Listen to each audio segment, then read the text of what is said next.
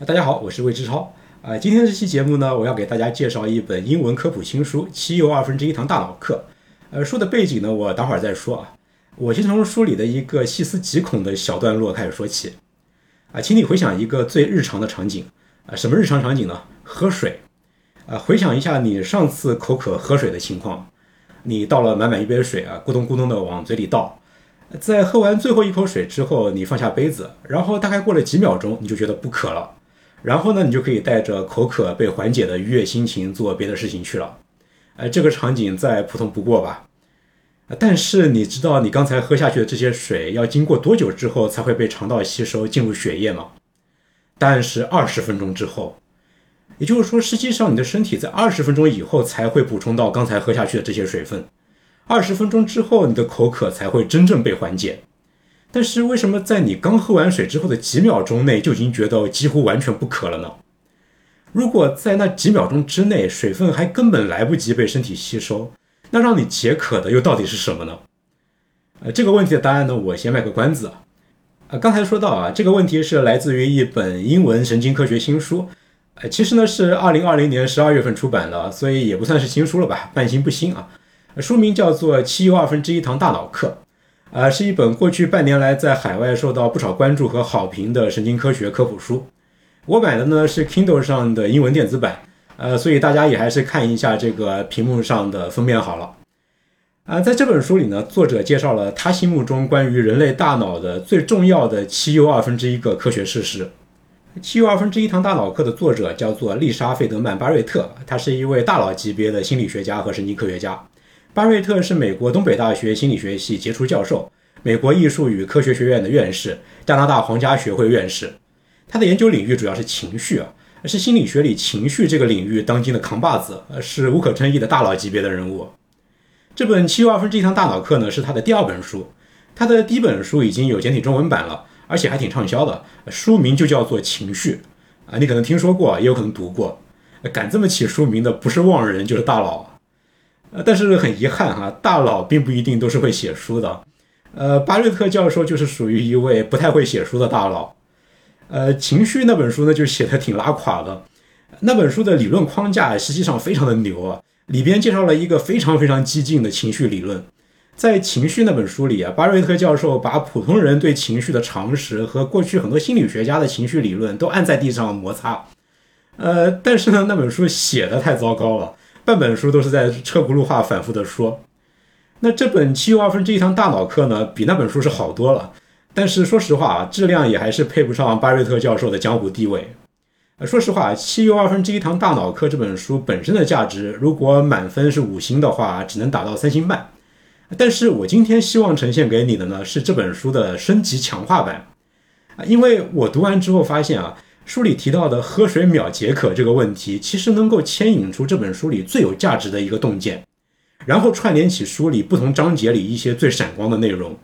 那这些内容如果单拎出来说一说的话，我觉得观感反而好像比从头到尾把这本书读一遍来得更好一点。啊，所以呢，我今天就不把整本书从头到尾捋一遍了，我只讲我自己心目中最闪光的这一部分。啊，那我也就不多做评论了，下面我们就进入正题啊。我们回到开头那个喝水秒解渴问题的答案：为什么吸收水分需要二十分钟，但是解渴却只需要五秒钟呢？喝完水之后立刻就不渴了，那到底是什么在解渴？答案是：是你大脑做出的预测让你觉得不渴了。当你喝水的时候，大脑会综合口腔、喉咙、肠道的感觉，估计出你喝下去了多少水。大脑会把你喝下去的水量与你现在的口渴程度做一个对照。然后做出一个预测，一个评估，啊，当他认为喝下去的水已经足够在二十分钟之后让你的身体补充到足够的水分了，那么他就会提前二十分钟掐断口渴这个感觉，让你产生一个幻觉，让你以为你的身体现在就已经补充到了水分，这样呢，你就不用苦苦等待二十分钟，而是可以把这些时间分配给其他的任务了。换句话说呢，你被你的大脑骗了。你中了他施加给你的幻术，你的大脑让你的感受做了一次时间旅行，让你提前感受到了二十分钟之后的未来。这就是为什么吸收水分需要二十分钟，解渴却只需要五秒钟。因为你的大脑会根据它对未来状况的预测来改变你当前的感受。呃，不过呢，其实大脑会做预测这一点并不怎么新鲜啊。大脑随时随地都在做预测，我们对这个实际上也很熟悉啊。比如说在过马路的时候啊，你看见一百米开外有一辆车正在快速的接近，那你肯定会停下来等一等嘛，对吧？因为你预测到现在过马路的话，几秒钟之后就会被他撞到，你不会傻不拉几的说，哎，现在我的眼前没有车啊，那我就过去呗。呃，除非你是把马路当做自家院子散步的大爷啊，否则你是不会这样活在当下的。你肯定是会根据对未来的预测来做反应的。啊，所以呢，大脑会做预测啊，这一点本身其实没有什么特别的。喝水秒解渴这个例子，真正让人觉得有点不普通的，其实是大脑不但会对未来做预测，而且它会根据预测的结果大幅度的修改你当下的生理状态和心理状态。那这像什么呢？这非常像是一家工厂预测到几个月之后会出现一个销售旺季，于是他就决定现在立即调整工厂的预算。与未来这个销售旺季无关的那些产品，现在立即就停工；到时候会畅销的那些产品呢，现在就扩大生产线。同时呢，还要根据这些调整来改变原料啊、库存啊、物流啊各项预算。对我认为，喝水秒解渴这个例子里，真正的关键词不是做预测，而是做预算。大脑预测到当下喝下去的这些水，在未来一定已经足够可以补充体液。那么这时候呢，身体和心理就没有必要再花费能量和精力在找水这件事情上了。他们应该把有限的资源节省出来，投入到一些更加有意义的工作里边去。呃，就像是工厂如果已经生产好了一批产品，那么哪怕他们现在还在物流公司那里，还没有被交到消费者的手里，那工厂也不用一直盯着这件事了，而是应该开始生产下一批产品了。所以呢，在喝水这个例子里啊，大脑真正了不起的地方在于。它很像是公司里的一个预算部门，它会根据自己对未来的预测，精心的编制一套会计预算，让身体和心理来执行这套预算，这样才可以保证我们在未来的收益尽可能的最大化。而这其实反映出了一个非常深刻的问题啊，那就是我们的大脑的功能从最本质上来说到底是什么？大脑到底是用来干什么的？你的第一个反应可能就是大脑当然是用来思考的嘛。但其实并不是啊，思考其实不是大脑的本质工作，大脑真正的本质工作，大脑最根本、最本质的功能，正是做预算。我觉得这就是巴瑞特教授在《七又二分之一堂大脑课》这本书里最重要的一个洞见：大脑的本质功能其实不是思考，而是为身体的能量消耗做预算。那巴瑞特教授是凭什么得出这样的一个观点的呢？凭的是大脑和神经系统的进化史。脑和神经系统的进化史啊，那就得从很久很久以前开始说起了。很久很久以前啊，统治地球的是没有大脑的一些生物，其中有一种没有大脑的生物是文昌鱼，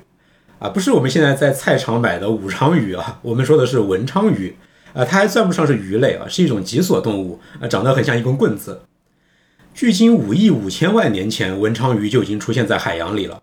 它们过着非常简单的生活。文昌鱼的神经系统太简单了，它只可以操控身体做出一些非常简单的动作，让它在海里游动。文昌鱼找食物的方式也非常的朴素啊，那就是守株待兔。文昌鱼会把自己像海草一样停留在海底啊，吃下那些碰巧流过它嘴里的微小生物。文昌鱼不在意味道啊，因为它没有像我们这样的味觉感官，它也没有眼睛啊，它只有一些可以探测光线明暗变化的细胞，它也听不见声音。它的神经系统非常的原始啊，就是一小团还称不上是脑的神经细胞而已。呃，文昌鱼呢，基本上可以说就是一根会消化食物的棍子而已。然后呢，时间过去了五千万年，来到了距今五亿年前。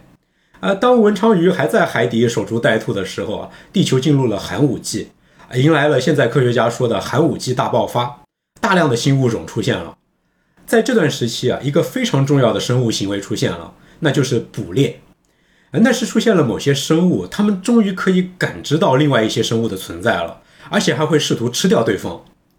在捕猎这种行为出现之前呢，动物们也会吞食对方啊，只不过形式都像是文昌鱼那样的守株待兔。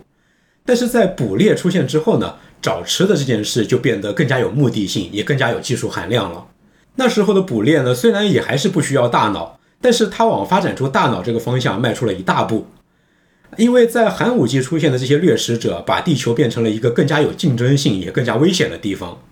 掠食者与他们的猎物之间展开了非常激烈的军备竞赛，他们都演化出了能够感知周围世界的能力，他们都开始发展出更加精密的感觉系统。啊，刚才说过啊，文昌鱼只能够分辨明暗，但是新演化出来的那些生物呢，他们就真的能够看到东西了。呃，文昌鱼只有非常粗糙的皮肤知觉，但是新出现的那些生物啊，它们已经可以感受到完整的身体感觉。有一些生物的皮肤还演化出了感知水流里的细微震动。然后利用这一点来定位其他物体的能力，呃，今天的鲨鱼仍然是使用这样的一种能力来定位猎物的。与此同时呢，这些掠食者与他们的猎物也都同时有了另一项新能力，那就是更加精密的动作。文昌鱼的感知和运动神经是交织在一起的，呃，它们只能够做出一些非常基本的动作，啊，基本上就是在海里平移。呃，但是在这个充满了掠食者的新世界里呢，掠食者与他们的猎物就都开始演化出了功能更加强大的运动系统。这些新物种可以快速的游动，可以转向，可以俯冲，可以有意图的靠近像是食物的东西，或者远离那些看起来是有威胁的东西。而这一切的关键呢，是使用能量的效率。啊，如果掠食者在捕猎食物的时候动作很缓慢。那么就会有其他更善于调动能量的掠食者，用更迅速的动作把食物给抢走。另一方面呢，那些被掠食的猎物，如果他们总是一惊一乍的，无论看见什么东西都耗费能量去躲避，那么真的危险来临的时候，他们就没有能量逃走了。所以呢，生物们得在该节省能量的时候节省能量，该消耗的时候消耗，这样才有可能好好的活下去。这是不是就非常像是一家公司？它需要花钱的地方很多，但是财力却有限。这时候呢，这家公司最需要的是什么东西呢？它最需要的是一个合格的预算部门，啊，把什么时候该花钱，什么时候该节省，提前做个统筹，提前做出一个财务预算，然后按照这个财务预算来规定如何花钱。那这样的一家公司才有可能健健康康的发展。寒武纪问的那些生物们在线急等的，就是这样的一个能对身体的能量消耗提前做出预算的预算部门。那么最后谁担起了这样的一个重任呢？那当然就是他们的神经系统。在一个弱肉强食的世界里，寒武纪生物们的神经系统越来越懂得如何给身体的能量消耗做预算，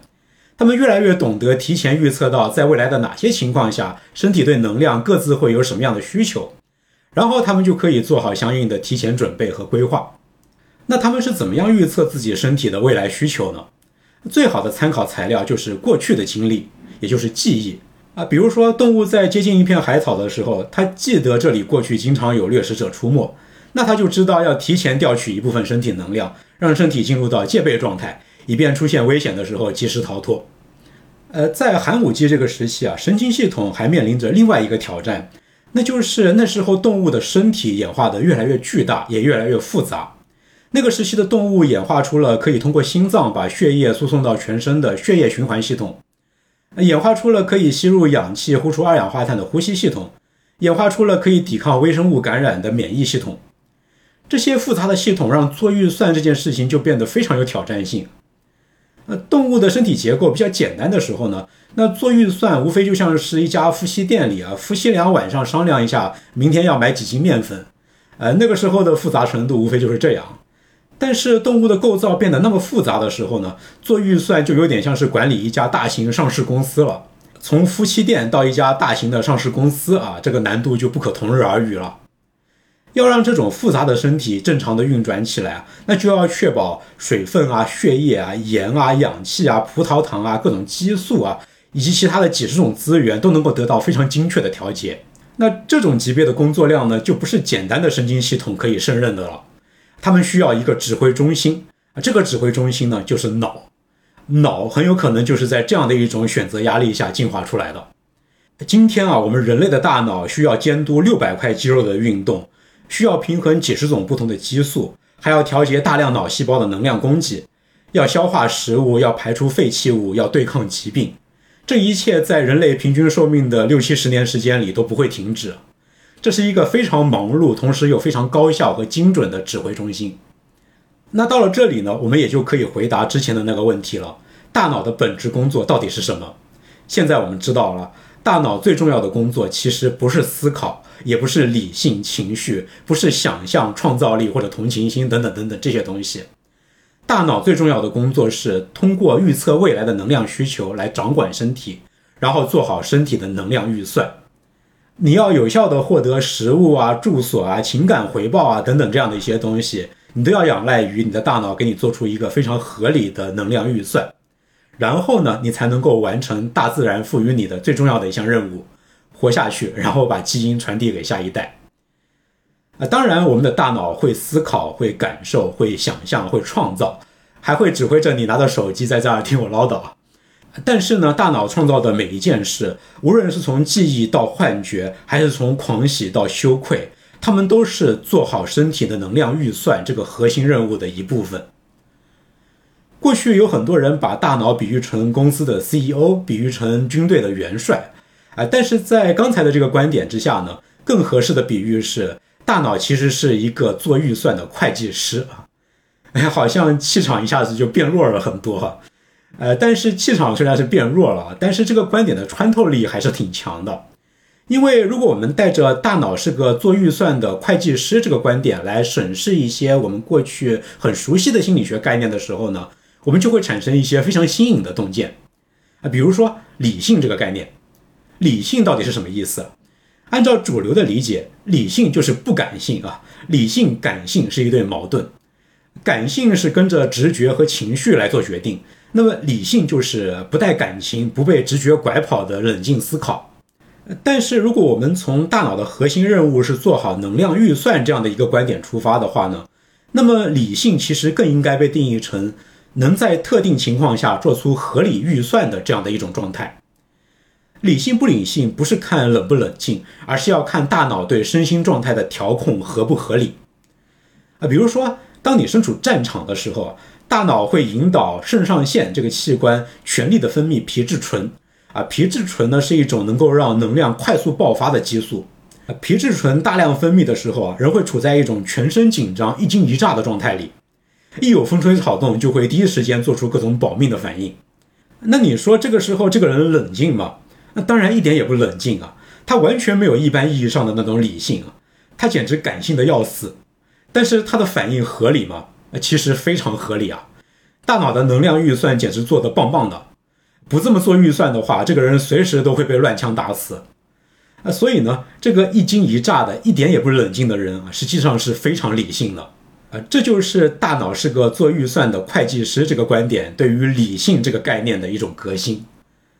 啊，理性的传统定义和刚才的这个新定义啊，不知道你更加喜欢哪一个？啊，你可以在弹幕和评论里来讨论你的观点。那以上的这一些呢，就是我读完巴瑞特教授的《七又二分之一堂大脑课》这本书之后，我自己觉得最有价值的一个洞见。大脑的本质功能不是思考，而是为身心做预算。啊，这个观点啊，其实是在《七又二分之一堂大脑课》的那二分之一堂课里提出来的。这部分内容在书里只是被当做开篇的开胃菜而已啊，呃，但我觉得巴瑞特教授没有用它把整本书给串起来，其实是挺可惜的。他在后来的章节里只是非常浅显的稍微呼应了一下开篇的这个观点，其余大部分的篇幅就好像完全把这个观点给忘掉了啊。比如说喝水秒解渴那个例子啊，就是出自于书里挺靠后的一个章节，但是写到那里的时候啊，他自己好像都已经忘了这个例子其实是可以用来跟开篇呼应的。呃，所以今天这一讲里的内容呢，是我从书里不同的地方扒出素材来做了一些凝练工作的时候再呈现出来的内容。呃，如果以后这本书的简体中文版上市了，然后你买来之后一看，发现嗯，好像跟你讲的不太一样啊，那也别赖我，你反而应该回来夸一夸我。那最后呢，我再挖个坑啊，呃，开头我提到啊，巴瑞特教授的第一本书《情绪》啊，虽然写的挺拉垮的，但是它的核心内容其实很牛。那以后如果有机会有时间的话呢，我也希望在这个节目里跟大家解读一下《情绪》那本书。啊，你也可以留言告诉我你想听我聊哪些心理学、神经科学方面的图书啊，或者是想听我聊哪些方面的心理学、神经科学方面的知识啊，你都可以留言告诉我。啊，如果你喜欢我的节目的话，也请你关注、点赞、收藏和评论啊，我会在这个频道里坚持输出各种心理学新知。那我们今天就到这里吧，我们下期节目再见。